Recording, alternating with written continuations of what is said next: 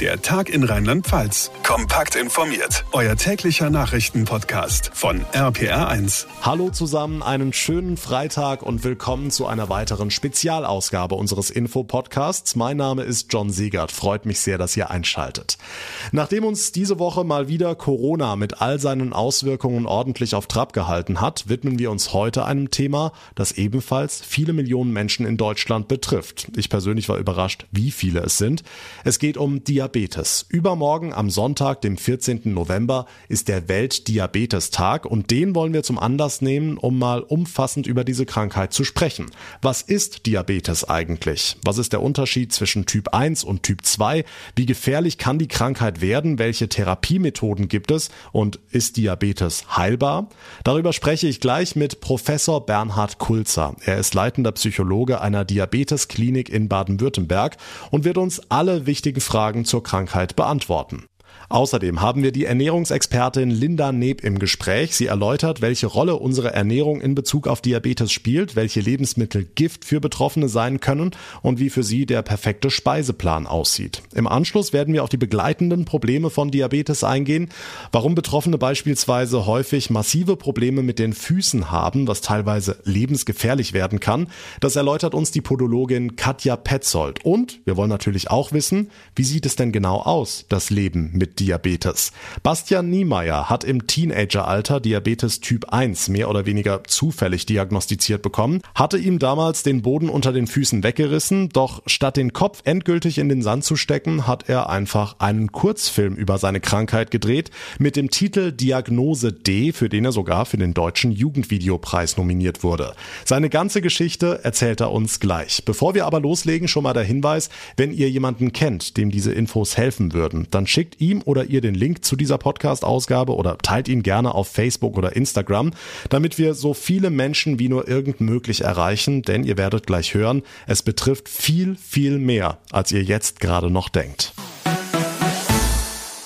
Und wir beginnen mit einem der führenden Diabetes-Experten in ganz Deutschland. Er ist leitender Psychologe einer Diabetesklinik in Baden-Württemberg und wird uns jetzt alle wichtigen Fragen zur Krankheit an sich beantworten. Professor Bernhard Kulzer, schönen guten Tag. Hallo, seien Sie gegrüßt. Fangen wir ganz allgemein an. Es wird immer viel über Diabetes gesprochen. Typ 1, Typ 2. Erstmal ganz prinzipiell, was ist Diabetes?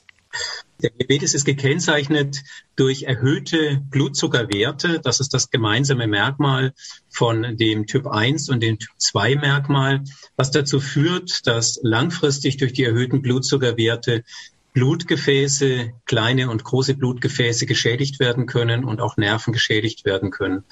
Der Typ 1 Diabetes ist eine Erkrankung, wo durch einen Autoimmunprozess, häufig auch schon im Kindesalter, die Zellen an der Bauchspeicheldrüse, die Insulin produzieren sollen, zerstört werden, sodass diese Personen das Insulin durch Spritzen oder durch eine Insulinpumpe sich zuführen müssen, weil das der eigene Körper nicht mehr produziert.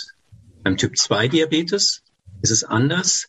Diese Personen haben in der Regel noch genügend eigenes Insulin, aber dort ist das Problem, dass das Insulin nicht mehr richtig wirkt. Man spricht von einer sogenannten Insulinresistenz. Das heißt, der Körper braucht viel mehr Insulin, um die Zellen mit Insulin zu versorgen, damit die Kohlenhydrate dann in die Zelle hineinkommen. Also das Problem beim Typ 2 ist häufig ein nicht zu wenig, sondern sogar ein zu viel an Insulin, was aber nicht richtig wirkt. Also man sagt, spricht von einer Insulinwirkstörung beim Typ 2 Diabetes. Kann man denn pauschal sagen, welcher Typ schlimmer ist? Also häufig denkt man so, dass der Typ 2 Diabetes auch im Volksmund als der milde Alterszucker bezeichnet wird, die nicht so schlimmere Form ist und der Typ 1 die schlimmere Form ist. Das ist Humbug. Das ist völliger Nonsens. Ein Diabetes gut eingestellt ist kein schlimmer Diabetes, sondern ein schlecht eingestellter Diabetes kann dazu führen, dass eine Person krank und kränker wird durch die Folgeerkrankung. Also das Merkmal ist nicht der Erkrankungstyp, sondern wie gut die Therapie funktioniert und wie gut die Therapie auch dazu führt, dass ein Mensch gesund bleibt, psychisch gesund und physisch gesund und keine Folgeerkrankung des Diabetes haben.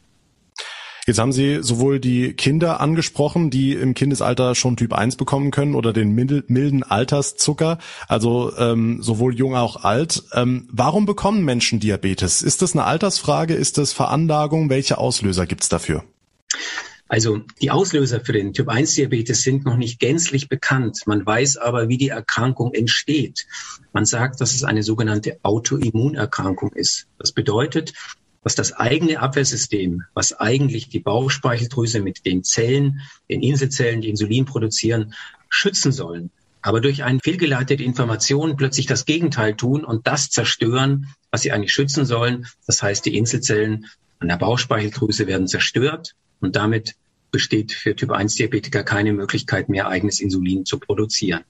Beim Typ 2 Diabetes kommt tatsächlich auch eine gewisse Veranlagung dazu. Das heißt, eine erbliche Veranlagung für den Typ 2 Diabetes. Die langt aber nicht aus, dass der Typ 2 Diabetes zum Ausbruch kommt, sondern wir wissen, dass 90 Prozent aller Menschen mit Typ 2 Diabetes übergewichtig sind. Also Übergewicht ist ein wichtiger Faktor und auch Bewegungsmangel, falsche Ernährung führt dann dazu, dass der Typ 2 Diabetes zum Ausbruch kommt. Man nennt den Typ 2 Diabetes auch eine typische Zivilisationserkrankung, weil eben die Lebensweise, die meistens ein bisschen ungesund ist, dann tatsächlich letztendlich dazu führt, dass der Typ 2 Diabetes Ausbruch da sprechen Sie jetzt schon das Thema Prävention an, also äh, Bewegung, gesunde Ernährung und so weiter, worauf wir später nochmal zu sprechen kommen wollen. Ähm, aber kann ich mich ansonsten vor Diabetes schützen? Kann ich es nur herauszögern? Und vor allem, wie kann ich mich oder kann ich mich überhaupt vor Typ 1 schützen? Also vor Typ 1 Diabetes kann man sich aktuell nicht schützen. Es gibt zwar sehr viele Forschungsergebnisse, die herausgefunden haben mittlerweile, wie dieser Prozess entsteht, aber es gibt momentan keine Therapiemöglichkeit.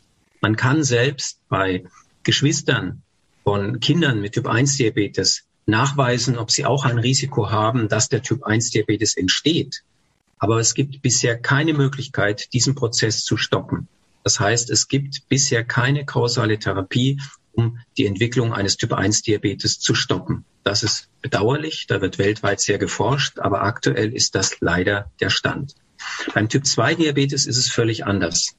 Da wissen wir, dass es ein Vorstadium des Diabetes gibt, ein Prädiabetes. Und den kann man sehr einfach messen.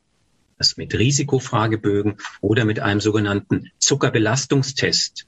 Man trinkt eine gewisse Menge an Traubenzucker, dann wird regelmäßig beim Arzt der Zucker gemessen und da sieht man schon, ob die Bauchspeicheldrüse, wie sie reagiert. Und wenn dieser Prädiabetes vorliegt, dann merkt man schon, dass sie nur verzögert auch mit der Insulinantwort ist. Und dann weiß man, diese Person ist gefährdet, den Typ 2 Diabetes zu bekommen. In aktuellen Zahlen ausgesprochen wissen wir, dass etwa 13 Millionen Menschen Diabetes, äh, in Deutschland diesen Prädiabetes haben, also sehr viele Menschen. Und für die gilt, jetzt gilt es tatsächlich mit Übergewichtsreduktion oder Vermeiden von Übergewicht, mit einer Ernährung, die ballaststoffreich ist und auf große Kohlenhydratmengen verzichtet, vor allem aber auch mit Bewegung tatsächlich dazu führen, dass der Typ 2 Diabetes nicht zum Ausbruch kommt. Typ 2 Diabetes ist absolut verhinderbar. Also muss ich nochmal nachfragen, dauerhaft verhinderbar bis an mein Lebensende oder ist es eigentlich dann nur eine Frage der Zeit, ein Aufschieben? Also nach den Studien, die wir bisher kennen, ist es tatsächlich so, dass es möglich ist, den Ausbruch des Typ 2 Diabetes absolut zu vermeiden. Es ist allerdings tatsächlich so, wie Sie sagen, dass im Alter die Insulinantwort ein bisschen nachlässt, so dass es sein kann, dass im Alter leichte Erhöhungen der Glukosewerte auftreten, die dann allerdings, wenn sie so spät im Leben auftreten, nicht mehr so problematisch sind, weil sie nicht mehr diese gefürchteten Folgeerkrankungen zur Folge dann haben. Mhm. Kommen wir ein bisschen detaillierter zur Krankheit an sich. Wie fängt sie an? Wie bricht sie aus? Was sind die Symptome bei Diabetes? Also die Erkrankung wird ja gekennzeichnet durch erhöhte Blutzuckerwerte. Entweder weil beim Typ 1 Diabetes das Insulin völlig fehlt oder beim Typ 2 Diabetes, dass das Insulin nicht mehr richtig wirkt. Beides hat dieselbe Konsequenz, dass die Blutzuckerwerte steigen. Wenn Blutzuckerwerte steigen, heißt das nichts anderes, als dass die Kohlenhydrate nicht mehr in die Zelle hineingelangen können dort verbrannt werden, weil sie der Schlüssel des Insulins fehlt. Deshalb müssen sie vor der Zelle in der Blutbahn bleiben, sodass die Blutzuckerwerte nach oben gehen. Das heißt, man kann erhöhte Blutzuckerwerte messen. Weil aber in der Zelle dann die Energie fehlt, merken Menschen, dass sie sich plötzlich schlapper fühlen, dass sie plötzlich nicht sich so energievoll fühlen, müder sind. Also man merkt das an der Leistungsfähigkeit. Und wenn die Blutzuckerwerte sehr hoch sind, versucht der Körper, die über die Niere, über den Urin rauszuschwemmen. Das heißt, Menschen, die erhöhte Blutzuckerwerte haben, haben in der Regel einen erhöhten Harndrang. Das heißt, man muss öfters zur Toilette gehen, weil eben der Körper versucht, diese überflüssigen Glucose-Bausteinchen äh, in dem Blut aus dem Körper auszuschwemmen. Wann kann denn die Krankheit besonders gefährlich werden? Kann man pauschal sagen, ob Überzucker oder Unterzucker gefährlicher ist? Also es gibt mehrere gefährliche Situationen im Zusammenhang mit dem Diabetes. Das eine, haben Sie gerade schon erwähnt, das sind die sogenannten Akutsymptome. Das heißt, bei Menschen ohne Diabetes bleibt der Zucker immer in einem gewissen Normalbereich, wird also nie zu hoch und nie zu tief. Dafür sorgen Hormone, die das regeln. Das ist beim Typ 1 Diabetes besonders nicht mehr der Fall, sodass Menschen mit Typ 1 Diabetes ihren, ihre Blutzuckerwerte selbst steuern müssen. Sie müssen das, den Blutzucker selbst messen, sie müssen das Insulin richtig dosieren, sie müssen die Ernährung berücksichtigen. Das ist alles gar nicht so einfach. Wenn das gut gelingt, dann bleibt der Glucose, der Blutzucker ebenfalls im Normbereich. Aber häufig ist es so, dass der dann trotzdem mal zu hoch und zu nieder ist. Und zu hoch kann, wenn es sehr zu hoch ist, zu Ketoazidosen führen, dass man bewusstlos wird und tatsächlich im schlimmsten Fall auch daran sterben kann. Und selbiges gilt für tiefe Werte. Da kann es zu sogenannten Unterzuckerungen kommen, die zur Bewusstlosigkeit in dem allerschlimmsten Fall ebenfalls zum Tode führen kann. Also akuten Komplikationen vom Diabetes, besonders beim Typ 1 Diabetes, sind sehr, sehr zu tiefe Werte und sehr zu hohe Glukosewerte. Und zusätzlich gibt es ein Risiko, vor allem wenn die Werte über längere Zeit zu hoch sind, dass dann kleine und große Gefäße, Blutgefäße im Körper geschädigt werden. Das Problematische am Diabetes ist, dass eben die Glucose, die Zuckerbausteinchen, die zu zu, in, zu einer höheren Konzentration im Blut sind, im ganzen Körper sich verteilen, weil das Blut eben den ganzen Körper mit Energie versorgt. Das heißt, erhöhte Glukosewerte richten überall im gesamten Körper Schäden an, vom Kopf bis zu dem Fuß. Und das sind die gefürchteten sogenannten Spätkomplikationen des Diabetes. Und die führen eben dazu, dass Menschen mit Diabetes ein erhöhtes Risiko im Kopf zum Beispiel für Schlaganfälle haben, äh, für Herzinfarkt, für Nierenerkrankungen, für Augenerkrankungen, für Amputationen, für Nervenstörungen an den Füßen. Es gibt äh, Probleme mit der Erektion. Es gibt Probleme mit Inkontinenz. Also es gibt eine ganze Menge von sekundären Problemen, wenn eben über längere Zeit die Glucose auch zu hoch ist. Vielleicht jetzt an die Hörerinnen und Hörer, die ein bisschen mehr im Thema drin sind. Was sind denn die Werte, die noch normal sind, die Zuckerwerte, die normal sind und ab wann wird es gefährlich, sowohl in die eine als auch in die andere Richtung? Also man kann sich ein bisschen an dem orientieren, wie der Zuckerspiegel bei Menschen ohne Diabetes ist. Und der wird nie über 180 Milligramm pro Deziliter sein und er wird nie unter 70 sein. Also zwischen 70 und 180, wenn man den Blutzucker misst, das ist der Normalbereich. Und Menschen mit Diabetes sollten anstreben, möglichst viele Werte in diesem Normalbereich haben. Es gibt jetzt so neue Systeme wie ähm, so eine kontierliche Glukosemessung und CGM nennt sich das. Und da versucht man tatsächlich gibt es so Ausdrücke, das heißt dann Time in Range, also wie viel Prozent der Werte sind tatsächlich im Normalbereich. Man sagt, dass das mindestens eigentlich über 70 Prozent der Werte sein sollten bei Menschen mit Diabetes. Ansonsten ist das eine schlechte Einstellung. Jetzt kommen wir zur Behandlung, zur Therapie der Diabeteskrankheit. Ähm, Sie haben jetzt die Insulinspritzen beziehungsweise die Pumpen schon angesprochen. Ähm, also regelmäßige Blutzuckermessung und Insulinverabreichung ist unabdingbar. Wie wird die Krankheit darüber hinaus behandelt und ist für Diabetiker auf dieser Basis denn ein normales Leben möglich? Also bei Typ 1 Diabetes ist es tatsächlich so, dass eine externe Insulinzufuhr absolut notwendig ist. Man muss das ersetzen, was der Körper nicht mehr selbst herstellt. Das heißt, Menschen mit Typ 1 Diabetes müssen alle Insulin spritzen. Mittlerweile gibt es auch Insulinpumpen und 40 Prozent aller Menschen mit Typ 1 Diabetes haben in Deutschland eine Insulinpumpe, wo quasi eine Maschine, eine kleine Pumpe mit einem Insulinreservoir das Insulin so über einen Katheter in den Körper hineinpumpt, wie das eigentlich die Bauchspeicheldrüse auch macht, nämlich in ganz kleinen Dosen, in ganz kleinen Zeitabständen. Und Menschen mit Typ 2 Diabetes können am Anfang mit Steigerung der körperlichen Bewegung anderen Ernährungsverhalten, aber vor allem mit Übergewichtsreduktion. Am Anfang hat man wirklich noch die große Chance, dass der Typ-2-Diabetes wieder in den Zustand des Prädiabetes geht. Also da hat man wirklich noch alle Chancen zu Beginn der Erkrankung. Und am Anfang ist tatsächlich die Veränderung der Lebensweise ganz zentral. Meistens bekommt man dann sogenannte orale Antidiabetika, also Tabletten, die das Ganze unterstützen. Verlauf des Typ-2-Diabetes in der Regel mehr als eine Tablette, eins, zwei oder drei. Es gibt auch einen Stoff, der gespritzt wird, das sogenannte GLP-1.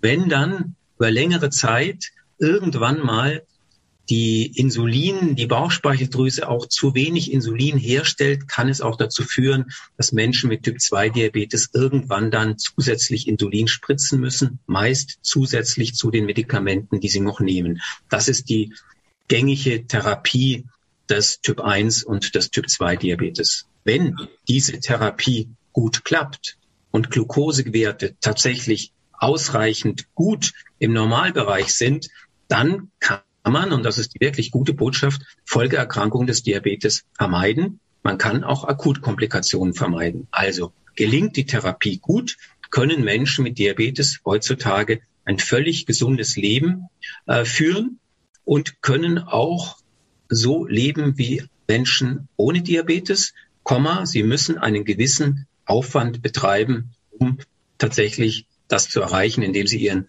Diabetes tagtäglich selbst gut behandeln. Mhm. Jetzt lassen Sie uns doch mal auf diese technischen Hilfsmittel, die Insulinpumpen äh, zu sprechen kommen. Also es gibt ja auch Leute, die, die diesen, ich weiß nicht, was das ist, und, und, ob das die Pumpe ist, die man dann im Arm sieht. Zum Teil wird es mit Smartphone dann gemessen. Ähm, kann man sich da als Patient wirklich zu 100 Prozent drauf verlassen oder sagen Sie, ah, lieber die, die äh, alte Methode mit Blutzucker im Finger messen ist da die sicherere Variante? Also man muss unterscheiden. Die Insulinpumpe ist dazu da, vor allem für Menschen mit Typ-1-Diabetes, um das Insulin quasi in kleinen Dosen dosiert in den Körper äh, zu infundieren. Mhm. Dazu gibt es aber noch eine andere tolle neue Messmethode und das ist, dass man den, die Glucose, den Blutzucker regelmäßig messen kann. Man kann dem quasi zuschauen. Man kann also mit einer Methode der sogenannten kontinuierlichen Glukosemessung, CGM, kann man tatsächlich die Blutzuckerwerte oder die Glukosewerte äh, kontinuierlich sehen und kontinuierlich auch äh, beobachten.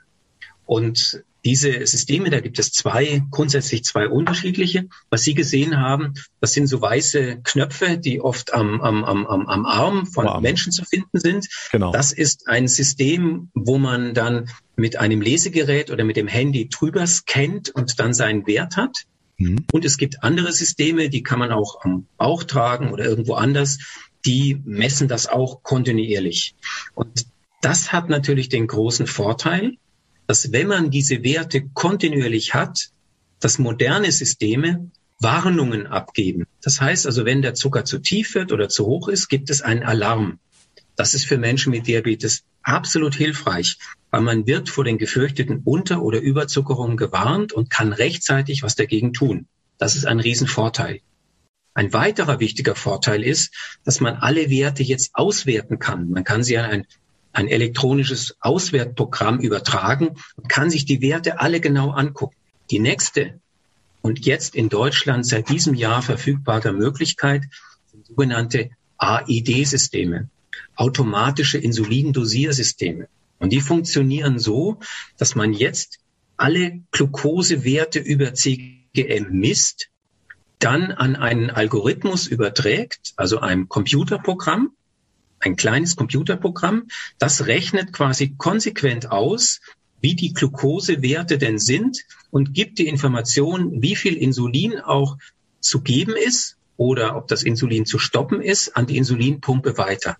Das ist also quasi ein automatisches System, wo über die automatische Glukosemessung, über ein Computerprogramm, über Algorithmen, die auch teilweise mit künstlicher Intelligenz ähm, hinterlegt sind, versucht, die Steuerung des Diabetes quasi auf einer technischen Basis zu machen. Und was wir von den bisherigen Studien wissen, gelingt das hervorragend. Also wir haben noch nie so gute Einstellwerte gesehen wie mit diesen sogenannten AED-Systemen. Und was lange Zeit so ein Traum war, das ist ja fast wie eine technische Heilung des Diabetes, das wird immer mehr Realität und das ist wirklich eine absolut wichtige Botschaft an alle Menschen mit Typ 1 Diabetes. Und das ist wirklich gut so.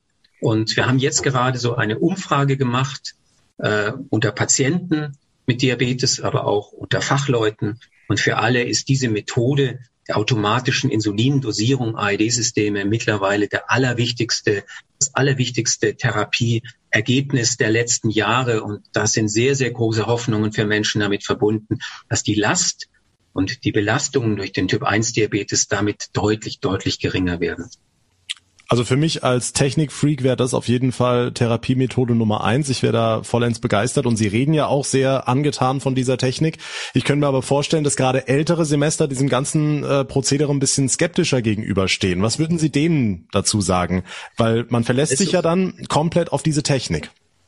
Ja, also man muss dazu sagen, dass Technik auch anfällig ist und Menschen, die dieses System auch benutzen, schon auch wissen, wie die Therapie im Handbetrieb immer noch funktioniert. Weil in dem Moment, wo irgendwie die Komponenten nicht mehr miteinander kommunizieren, hat man ein Problem. Das muss man ehrlicherweise sagen. Aber auch für Menschen mit Typ 2 Diabetes, auch das hat unsere Untersuchung gezeigt, diese Menschen haben genauso große Hoffnungen dass durch Technik, durch digitale Anwendungen das Leben mit Diabetes sehr viel einfacher wird. Und dieses CGM, dieses FGM oder dieses, ähm, dieses, dieses Glucose mit dem Scannen, das ist mittlerweile auch Standard fast für Typ 2 Diabetiker. Es gibt mehr Menschen mit Typ 2 Diabetes, die das benutzen, als Menschen mit Typ 1 Diabetes.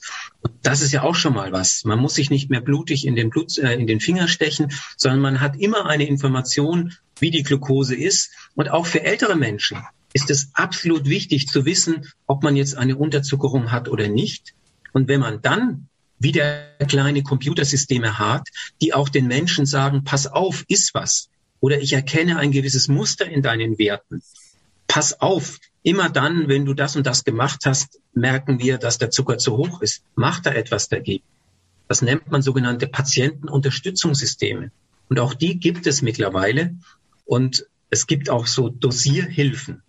Also äh, Menschen mit einer bestimmten Therapie, man nennt es BOT, einer basal unterstützten Insulintherapie, die müssen immer selbst das Insulin quasi ausrechnen, wie viel sie jetzt spritzen müssen, je nachdem, wie hoch oder tief der Zucker ist. Und da gibt es mittlerweile auch so kleine Computerprogramme, die das quasi ausrechnen und dem Mensch quasi das Ergebnis geben und sagen, spritz jetzt zwei Einheiten oder spritz drei Einheiten oder lass so, wie es ist. Das ist auch für Menschen einfach eine Entlastung, dass man nicht mehr alles selber machen muss, sondern dass die Technik mitdenkt und einem irgendwie auch unterstützt. Und aus unserem Report wissen wir, dass das für Menschen mit Typ 2 Diabetes genauso gut ist wie für Menschen ähm, mit Typ 1 Diabetes. Dann gucken wir mal ein paar Jahre voraus. Wie ist denn der medizinische Stand der Dinge? Glauben Sie, Diabetes wird irgendwann komplett heilbar sein? Also ganz im Moment schaut es so aus, dass die Heilung des Typ 1 Diabetes in den Sternen steht. Es gibt momentan nichts, was dafür spricht, dass wir in den nächsten Jahren tatsächlich eine sogenannte medizinische oder biologische Heilung des Typ 1 Diabetes zu erwarten haben.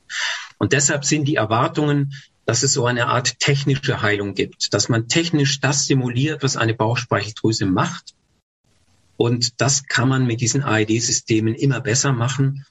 Und das führt dazu, dass Menschen nicht mehr viel Angst vor Unter- und Überzuckerungen haben, dass die Glukosewerte besser sind, dass sie damit wenig Angst vor den Folgeerkrankungen haben. Also das ist tatsächlich ein sehr, sehr großer Fortschritt.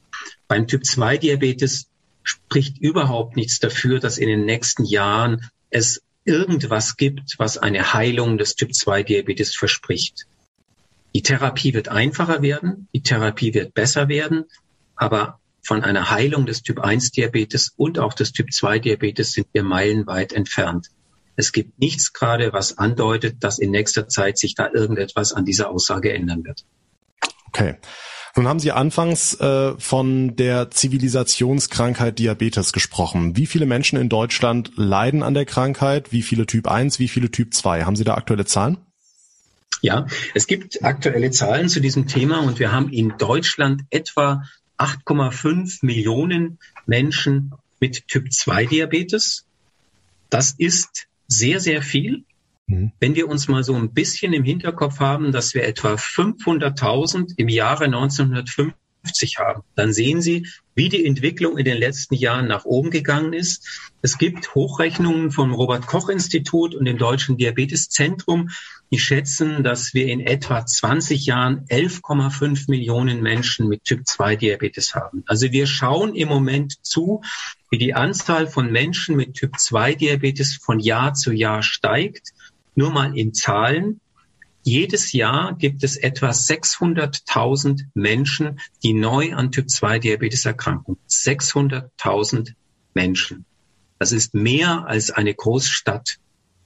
Und wir haben momentan viel zu wenig Präventionsbemühungen, um tatsächlich diese Entwicklung wirklich massiv gegenzusteuern. Da sind wir in Deutschland nicht gut aufgestellt. Es gibt zu diesen 8,5 Millionen nochmal zwei Millionen, die Typ-2-Diabetes haben, aber von ihrem Glück noch gar nichts wissen. Also undiagnostizierte Typ-2-Diabetiker. Woher wissen wir das? Es gibt sogenannte bevölkerungsbasierte Gesundheitsstudien, wo man quasi immer die Leute untersucht. Die sind quasi ein Abbild unserer Gesellschaft. Und da fragt man sie, ob sie Typ-2-Diabetes haben, ob sie Medikamente da nehmen. Und sagen sie nein. Und dann misst man ihre Glucose und sieht, doch, die haben schon einen Typ-2-Diabetes, aber haben noch keine Diagnose. Also aktuell über 10 Millionen der Erwachsenen haben einen Typ-2-Diabetes. Das ist in Deutschland mehr als jeder achte Bundesbürger. Insgesamt weltweit gibt es über 500 Millionen Menschen mit Typ 2 äh, mit Diabetes. Das ist jeder elfte Mensch weltweit, der an Diabetes auch leidet. Da sieht man, dass das sehr, sehr viele Menschen betrifft. Kommen wir zu dem Typ 1 Diabetes. Da rechnen wir, dass es in Deutschland 360.000 Menschen gibt, die den Typ 1 Diabetes haben, etwa 25.000 äh, Kinder zwischen, ähm, zwischen 0 bis 21 Jahre sind auch von dem Typ 1 Diabetes betroffen. Also wir haben schon mit einem gewaltigen, gewaltigen, äh, großen gesundheitspolitischen Problem zu tun. Es betrifft in Deutschland sehr, sehr viele Menschen. Wahnsinn. Warum glauben Sie, Sie haben gesagt, man, wir gucken seit Jahren zu, wie das konsequent ansteigt. Warum nimmt Diabetes während der vergangenen Jahre so dermaßen zu? Das hängt ganz eindeutig mit drei Faktoren zusammen. Es hängt schon auch mit der einer positiven, äh, einer positiven Sache zusammen, dass nämlich unsere Lebenserwartung steigt und steigt und damit der Anteil von Menschen im höheren Lebensalter steigt und damit auch die Wahrscheinlichkeit, dass der Diabetes auftritt, erhöht wird. Das ist aber nicht die entscheidende Sache, sondern entscheidend ist, dass wir immer mehr äh, an Gewicht zulegen im Durchschnitt und uns immer weniger bewegen. Es gibt äh, klare Untersuchungen, die zeigen, dass das durchschnittliche Gewicht bis ans 70. Lebensjahr jedes Jahr ein bisschen ansteigt.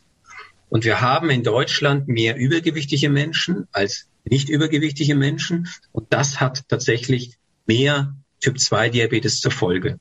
Es gibt noch ein zweites Problem, nämlich der Bewegungsmangel. Da gibt es ein sogenanntes Millennium-Ziel der UNO, dass man versucht, tatsächlich, dass Menschen sich mehr bewegen. das sind wir in Deutschland mit auf den letzten Plätzen.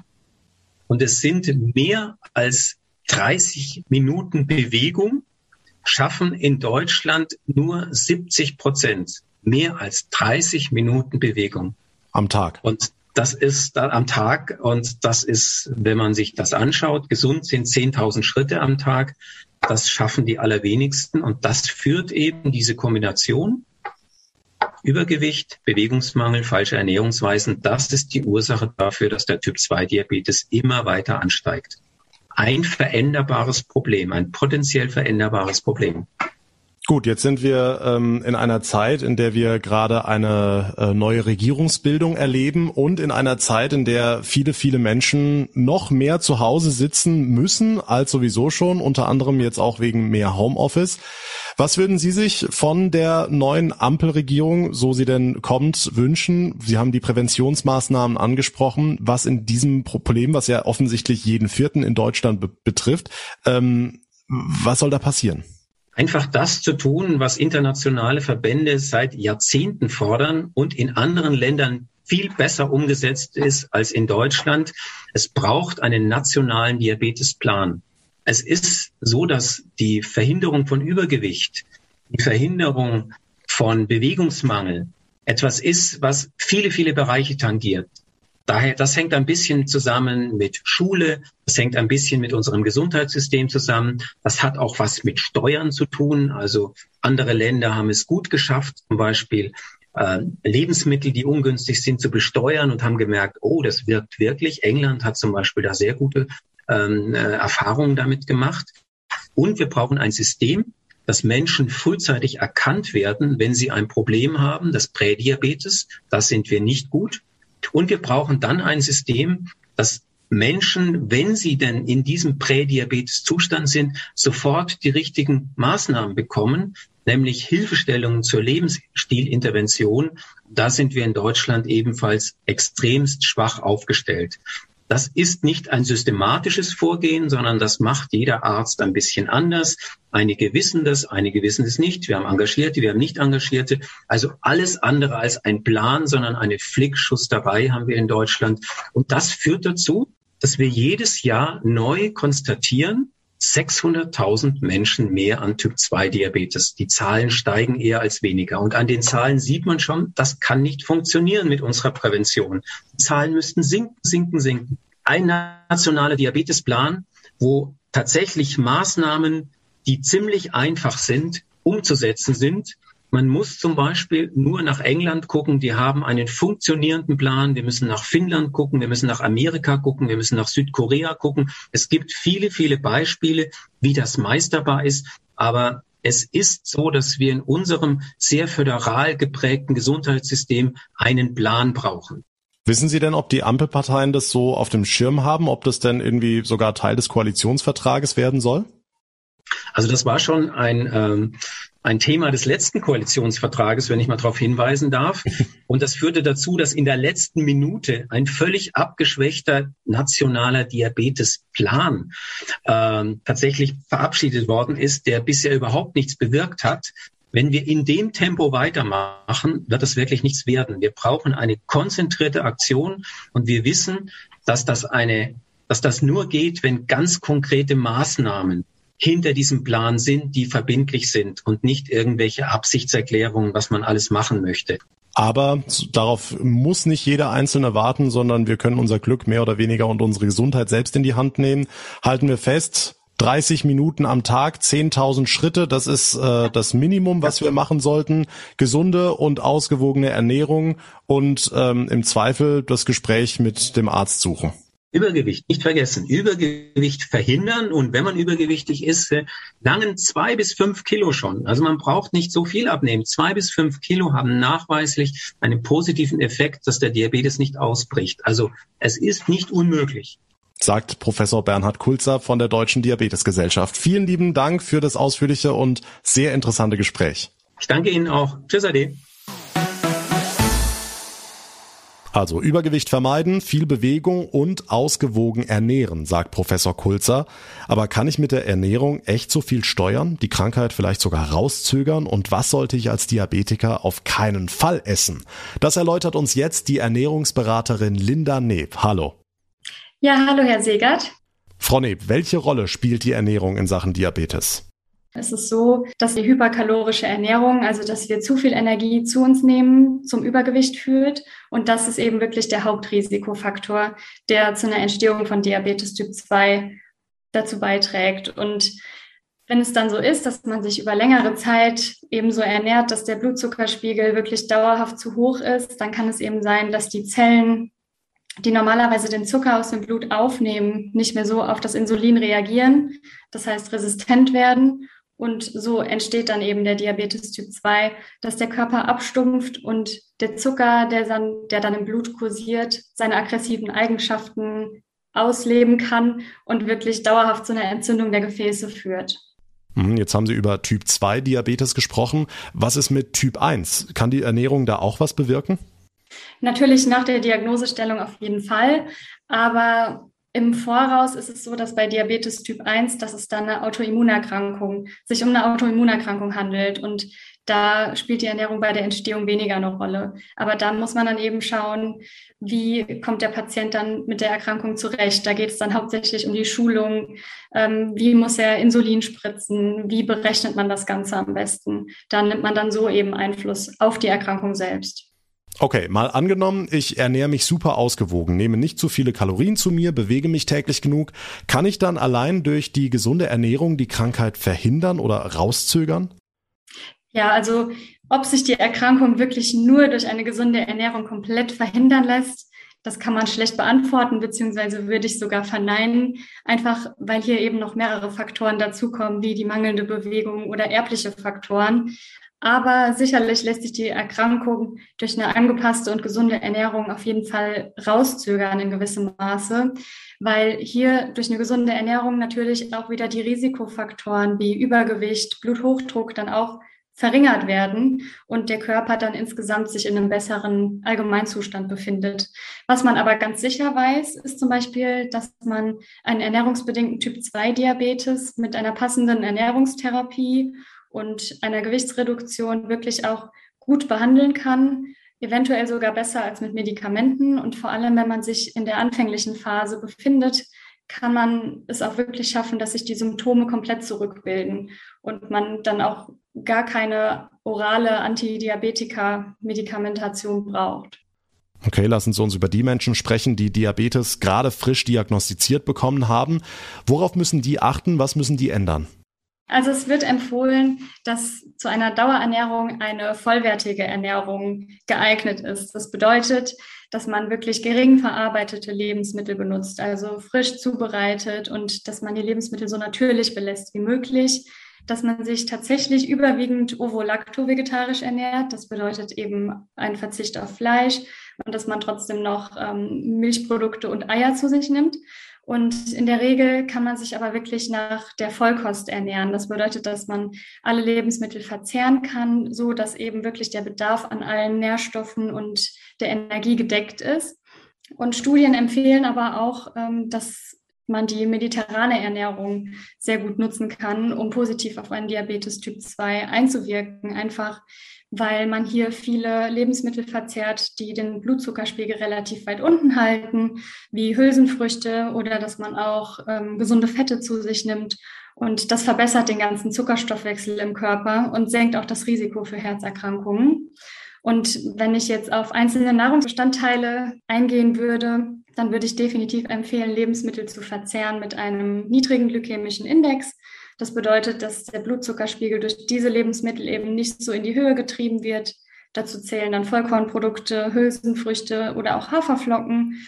Ähm, zusätzlich empfehle ich immer, dass man sich sehr ballaststoffreich ernährt, weil auch die Ballaststoffe sehr antientzündlich wirken und den Blutzuckerspiegel stabilisieren. Hier wird also empfohlen, wirklich 40 Gramm Ballaststoffe am Tag zu sich zu nehmen Und probiotische Lebensmittel werden auch empfohlen, weil die eben auch antientzündlich wirken und einer Entstehung von Diabetes Typ 2 auch entgegenwirken können.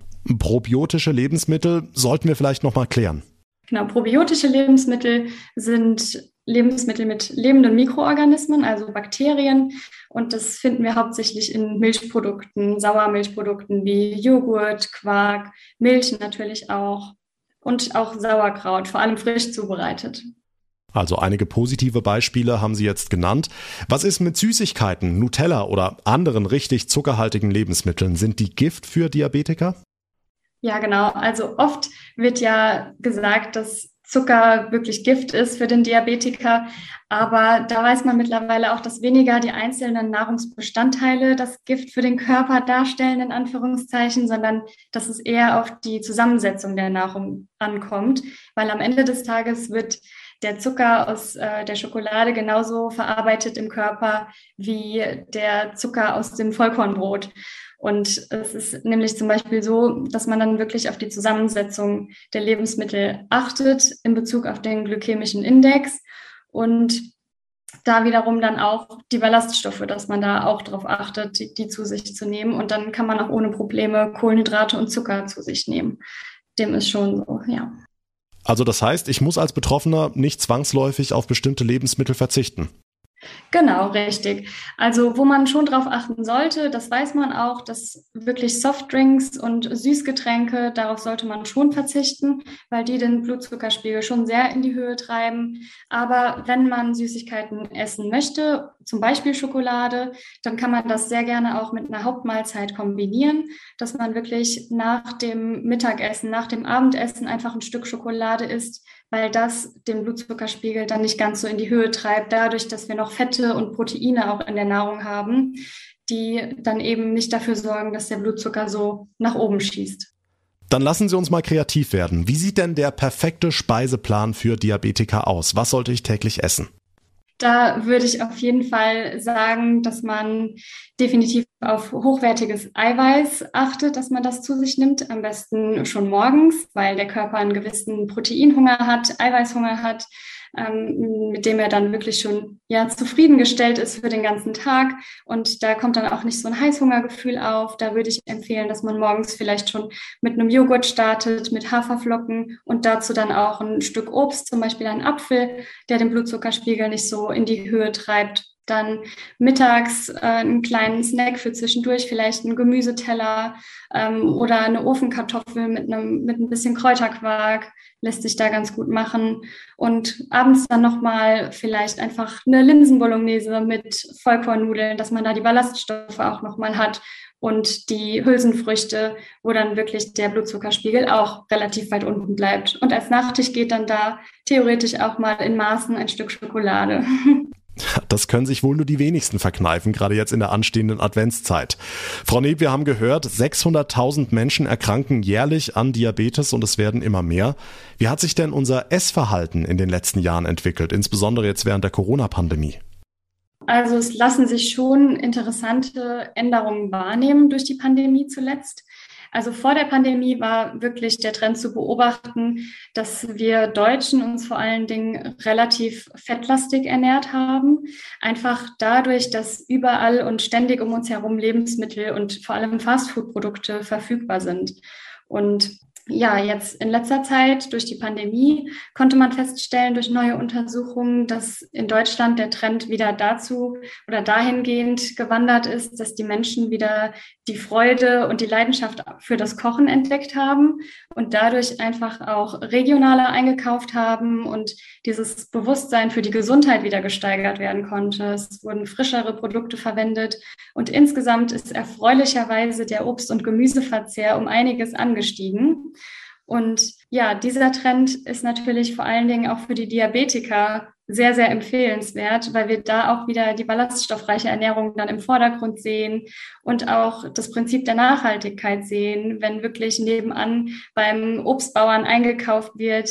Und ähm, ja, durch dieses Zuhause bleiben ist da die Regionalität nochmal mehr in den Vordergrund geraten. Und die Pandemie ist ja für uns alle eine lebensverändernde Situation. Und der Effekt, dass gerade dieses Umdenken stattfindet, was die frischere Zubereitung und die bewusstere Ernährung angeht. Diesen Trend kann man gerne beibehalten jetzt in der jetzigen Zeit. Und gerade diese Auszeiten, die wir uns da auch ab und zu gezwungenermaßen nehmen müssen, können wir dazu nutzen, um eben dieses Verhalten beizubehalten und ja, diese neuen Gewohnheiten zu etablieren. Sagt die Ernährungsberaterin Linda Neb. Vielen Dank für Ihre Einschätzung und für Ihre Zeit. Machen Sie es gut. Ja, tschüss, Herr Segert.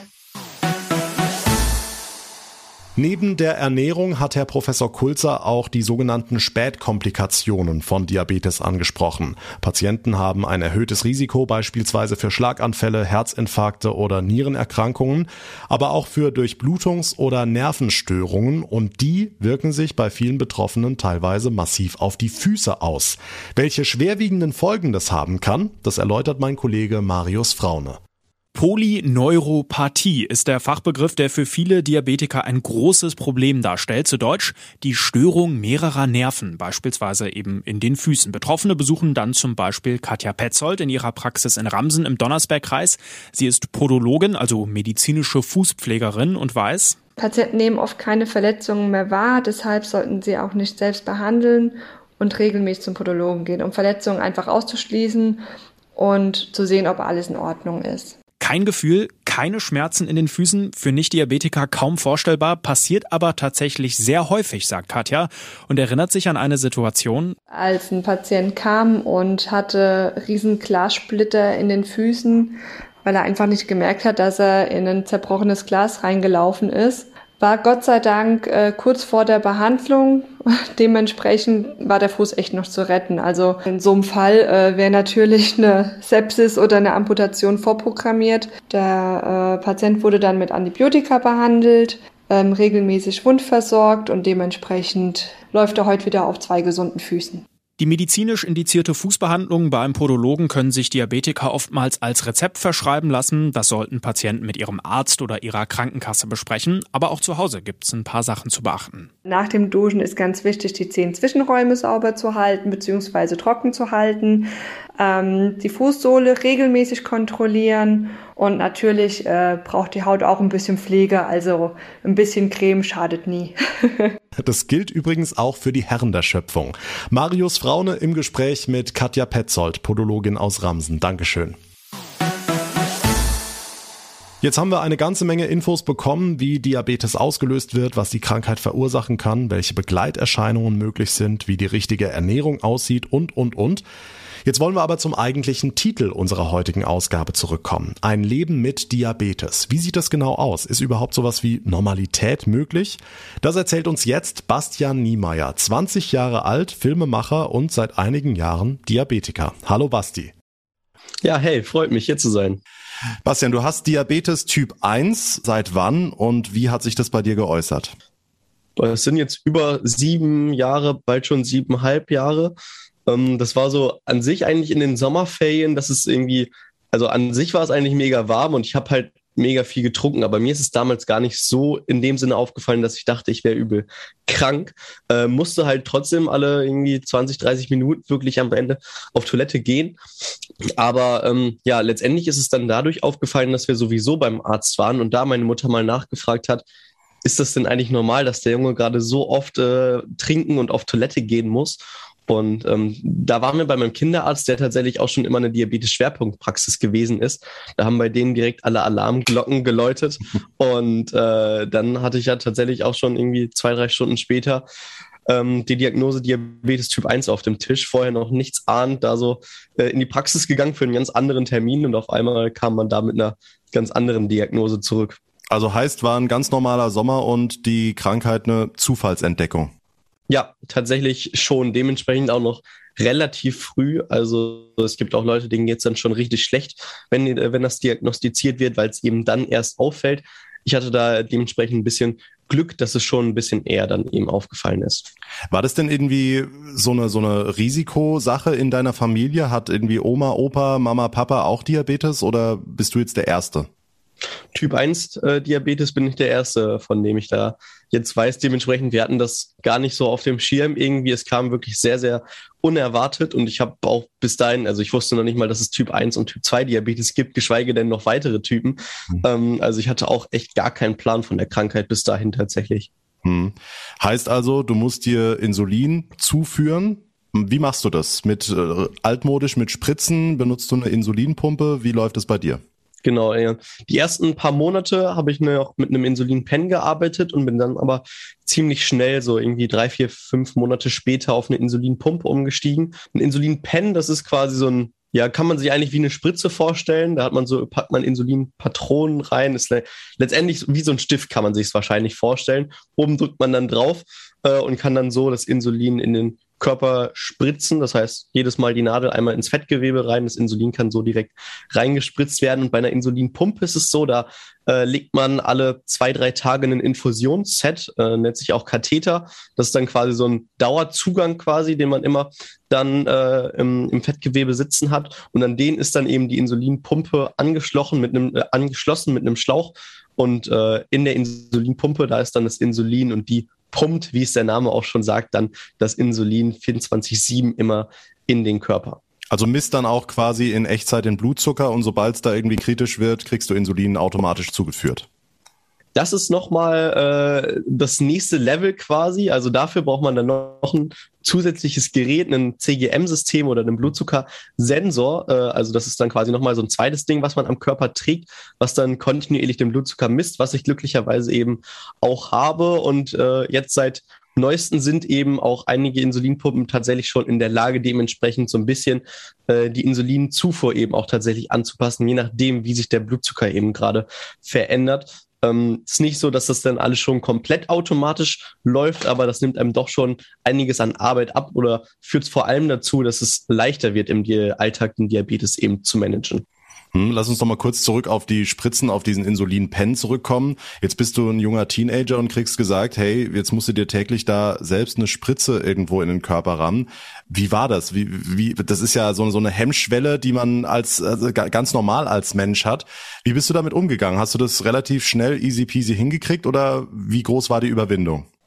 Also die Überwindung war schon echt ziemlich groß. Also was ich bis zu dem damaligen Zeitpunkt eigentlich nur wusste, war, dass man sich immer in Finger pieksen muss, um so dann eben Blutzucker zu messen. Mhm. Und allein das war in der ersten Sekunde, konnte ich mir das nicht vorstellen, als ich dann ein paar Minuten später erfahren habe, nee, nee, du musst dir auch noch mit einer Spritze wirklich Insulin immer spritzen. Ähm, ich war damals zwölf, das war wirklich echt äh, sehr hart. Ich habe tatsächlich aber von Anfang an mir immer die Insulinspritzen selber gegeben. Also weil einen anderen wollte ich da erst recht nicht dran lassen. Ich war froh, das irgendwie dann selber in der Hand, äh, Hand zu haben. Ähm, beispielsweise bei dem ja schon gewissen Druck dann noch mit, mit dem Diabetologen äh, im Arztzimmer dann direkt die erste Insulinspritze eben eine halbe Stunde nach der Diagnose quasi. Da ging das sogar noch vergleichsweise schnell, glaube ich. Aber zum Beispiel, als ich dann abends hier äh, zu Hause saß, man muss sich einmal am Tag noch so ein Langzeitinsulin spritzen.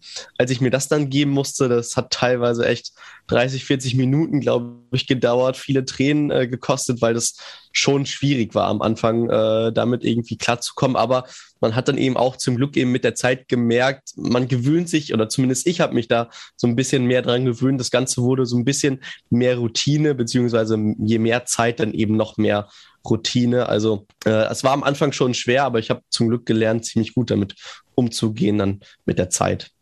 Inwiefern werden denn so Sachen wie jetzt eine Insulinpumpe und sowas äh, von der Krankenkasse unterstützt? Also kann man als äh, Betroffener einfach sagen, ich möchte mich nicht mehr selbst spritzen, ich hätte gern so eine Pumpe und kriege das zu 100 Prozent bezahlt oder ähm, ist da ein großer privater Anteil dabei?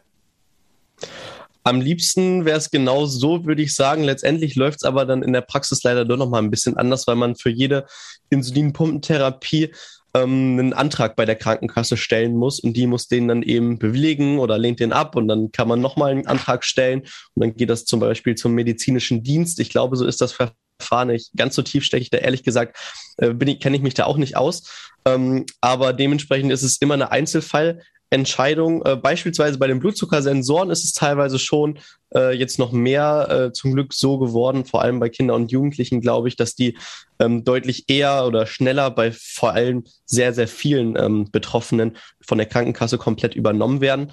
Aber an sich bei Insulinpumpen ist es teilweise schon ein Problem, dass Leute beispielsweise auf eine Pumpe umsteigen wollen, aber die Kosten nicht von der Krankenkasse erstattet werden.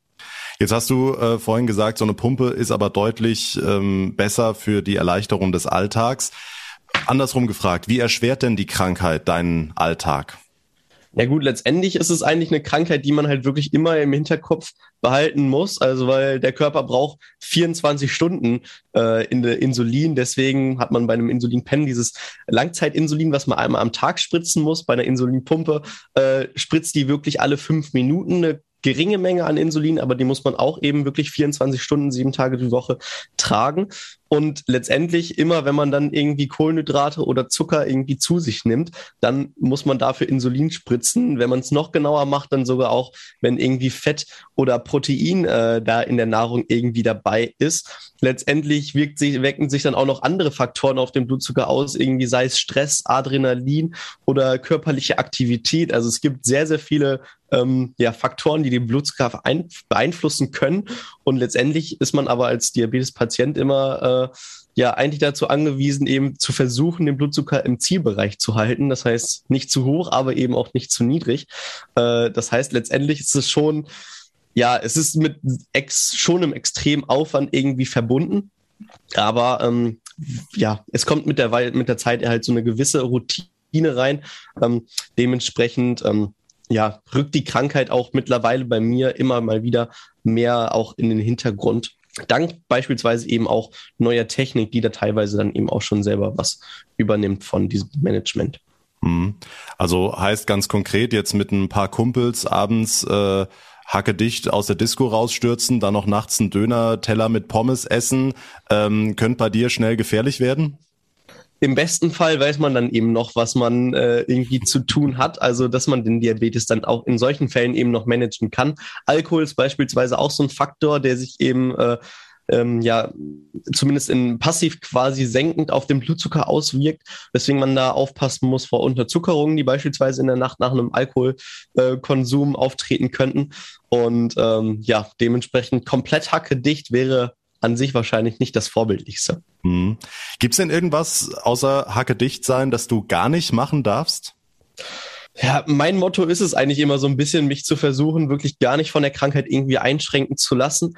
Bisher ist mir das, glaube ich, auch in meinem Leben ganz gut gelungen irgendwie. Also ich wüsste jetzt nicht, wo ich da tatsächlich irgendwie wirklich mal auf was verzichten musste. An der einen oder anderen Stelle brauchst dann vielleicht mal ein bisschen mehr Vorbereitung oder so, um das irgendwie hinzukriegen. Aber ja, auch beispielsweise mit dem, was ich gerade beruflich beziehungsweise privat mache, ähm, da ist das im Job eben auch jetzt keine große Einschränkung. Also mir so ein konkretes Beispiel fällt mir tatsächlich zum Glück gerade noch nicht ein, aber ähm, es gibt durchaus eben noch, ähm, noch Punkte oder Situationen, in denen das schwieriger werden könnte mit Diabetes. Das leider schon. Auf den Job kommen wir gleich noch zu sprechen. Äh, in puncto Ernährung musst du dich da irgendwie einschränken, zurücknehmen? Letztendlich ist es, glaube ich, für alle gut, sich äh, gesund zu ernähren, ob jetzt Diabetes oder nicht. Ähm, dementsprechend, ich denke, ich ernähre mich relativ bewusst und gesund, aber ist jetzt nicht so, dass ich da speziell wegen dem Typ 1 Diabetes dann irgendwie drauf achte. Es geht äh, letztendlich immer nur darum, ich spritze, äh, ich muss die Menge an Insulin spritzen, die ich halt gerade für die Kohlenhydrate brauche, die ich dann eben zu mir nehme. Wenn ich das einigermaßen gut hinkriege, dann äh, darf ich theoretisch auch alles essen, was ich möchte. Hm. Beruflich, du bist ein junger Filmemacher ähm, hast 2016 einen Kurzfilm gedreht über deine Krankheit mit dem Titel Diagnose D, was dafür sogar für den Jugendvideopreis 2016 nominiert. Wie kam es dazu, diese Krankheit als Inhalt für einen Film zu nehmen? Ich habe Langeweile eigentlich. Tatsächlich, äh, es waren Sommerferien auch wieder, eben ein Jahr später nach der Diagnose. Ähm, und äh, ja, letztendlich, ich war schon immer irgendwie so ein bisschen Kamera interessiert und äh, hatte da auch schon ein paar, paar YouTube-Videos irgendwie gedreht und dann war mir irgendwie langweilig und ich dachte, ich habe jetzt gerade in diesem einen Jahr echt irgendwie viel erlebt, von ganz am Anfang ziemlich, da ging es mir echt wirklich äh, schlecht oder es war schwierig, mit der Krankheit klarzukommen. Und in diesem einen Jahr hat sich das aber zum Glück irgendwie komplett ins Gegenteil gewendet, am liebsten würde ich das anderen Betroffenen irgendwie auch mitgeben. Das war, glaube ich, so der allererste Gedanke, ähm, diesen Film dann irgendwie zu drehen. Und letztendlich hatte ich dann eben in den Sommerferien Zeit, das tatsächlich auch so umzusetzen. Ähm, wollte dann mit einer ähm, äh, gleichzeitig auch noch eben so ein Video haben, was ich einfach anderen Leuten zeigen kann, um zu erklären, was ist Diabetes denn eigentlich, damit ich das nicht immer wieder von neu irgendwie erklären muss. Das war auch noch so ein bisschen der Hintergedanke dann dazu. Und dann habe ich letztendlich in den Sommerferien einfach gemacht und diesen Kurzfilm umgesetzt, der dann irgendwie tatsächlich auch ziemlich erfolgreich gewesen ist. Mhm. Und du strahlst jetzt auch sehr viel Optimismus aus, aber in diesem Film merkt man schon den sehr, sehr jungen Menschen, der an dieser Krankheit zu knabbern hat. Und ein Satz, der ist mir da ganz besonders im Gedächtnis geblieben. Im Film sagst du, das schlimmste Wort, das ich beim Arzt gehört habe, war, oder der schlimmste Begriff war für immer. Heißt also, die Krankheit ist nicht behandelbar, du musst dein Leben lang Insulin spritzen, du kannst jetzt auch nicht durch mehr Bewegung oder durch Ernährungsumstellung oder irgendwas äh, nichts dagegen tun. Leider tatsächlich nicht. Also Diabetes Typ 1 ist eine Autoimmunerkrankung. Ähm, es gibt Antikörper, die eben die Zellen bei mir in der Bauchspeicheldrüse, die normalerweise das Insulin produzieren, komplett zerstört haben. Also das war auch so ein längerer Prozess, aber mittlerweile sind die wahrscheinlich alle komplett weg. Dementsprechend habe ich halt kann mein Körper kein Insulin mehr produzieren und ich muss es halt einfach von außen hinzugeben. Stand jetzt aktuell der Forschung ist eben auch, dass es noch keine Heilung irgendwie dafür gibt. Ähm, dementsprechend, ja, ist es tatsächlich eben noch eine chronische Erkrankung, die aktuell immer noch für immer bleibt, obwohl es eben auch so ein paar Lichtblicke in der Forschung gibt. Also mal schauen. Vielleicht ändert sich das in meinem Leben noch ein paar Jahre, werde ich ja noch hoffentlich vor mir haben. Äh, mal schauen. Auf jeden Fall ein sehr sehenswerter Film, haben wir euch auf unserer Instagram-Seite der Tag in Rheinland-Pfalz verlinkt. Findet ihr auch auf Bastians Homepage bastian-niemeyer.de. Abschließend die Frage noch, hast du denn einen Rat für Betroffene? Also wenn ich jetzt morgen zum Arzt gehe und plötzlich diese Diagnose bekomme und mir reißt das den Boden unter den Füßen weg, was kannst du diesen Leuten mitgeben? Letztendlich ist es so, natürlich ist es am Anfang mega schwierig. In der gleichen Situation habe ich auch gesteckt, aber ähm, man kann echt ziemlich gut mit Diabetes Typ 1 leben, ist zumindest meine Einschätzung dazu. Ähm, es ist mit einem gewissen Aufwand irgendwie immer verbunden, aber ähm, ich glaube, man muss sich eben nicht dann, man muss nicht sein Leben dem Diabetes anpassen, sondern man sollte es andersherum machen, irgendwie schauen, was will man machen, was will man erreichen und dann versuchen, das irgendwie immer mit dem Diabetes in Einklang zu bringen. Das ist so mein übergeordnetes Motto, was ich so auf den Diabetes habe. Der, daher auch der Name von meinem YouTube-Kanal, Diabetes ohne Grenzen, also sich da zu versuchen, eben wirklich nicht einschränken zu lassen. Das wäre, ist so mein Motto zumindest auf den Diabetes bezogen vielleicht so ein kleines Vorbild für alle Diabetiker da draußen. Bastian Niemeyer, vielen lieben Dank für das Gespräch und auf jeden Fall alles Gute, mach weiter so, behalt deinen Optimismus und äh, ich bedanke mich ganz herzlich fürs Gespräch. Ich danke, vielen Dank, hat sehr Spaß gemacht. Und damit komme ich zum Ende dieser Spezialausgabe. Ein Leben mit Diabetes. Wir halten fest, Diabetes ist eine Krankheit, die viele Millionen Menschen in Deutschland betrifft. Wir haben gehört, es gibt zahlreiche Therapiemethoden, die ein relativ normales Leben ermöglichen. Eine echte Heilung gibt's dagegen nicht. Aber man kann gegensteuern mit gesunder Ernährung und ausreichender Bewegung. Und Basti hat's deutlich gesagt, man kann fast alles als Diabetiker, muss sich eben nur anders organisieren. Schönes Statement. Wenn ihr vielleicht jemanden kennt, der die ein oder andere Info, die ihr gehört habt, brauchen könnte, dann schickt ihm oder ihr den Link zu unserem Podcast oder teilt ihn in den sozialen Netzwerken, damit wir gemeinsam anlässlich des Weltdiabetestages auf die Krankheit aufmerksam machen. Mein Name ist John Segert. Ich würde mich sehr über euer Feedback freuen. Könnt ihr mir gerne per Mail schicken oder via Instagram oder Facebook. Die Links und Adressen findet ihr in der Beschreibung der heutigen Folge oder ihr drückt euer Feedback einfach als Bewertung bei Apple Podcasts aus. Das wäre natürlich auch toll. Wir hören uns dann am Montag Montag in der nächsten Ausgabe wieder, der Tag in Rheinland-Pfalz. Bis dahin eine gute Zeit, ein schönes Wochenende und vor allem bleibt gesund. Der Tag in Rheinland-Pfalz, das Infomagazin, täglich auch bei RPR1. Jetzt abonnieren.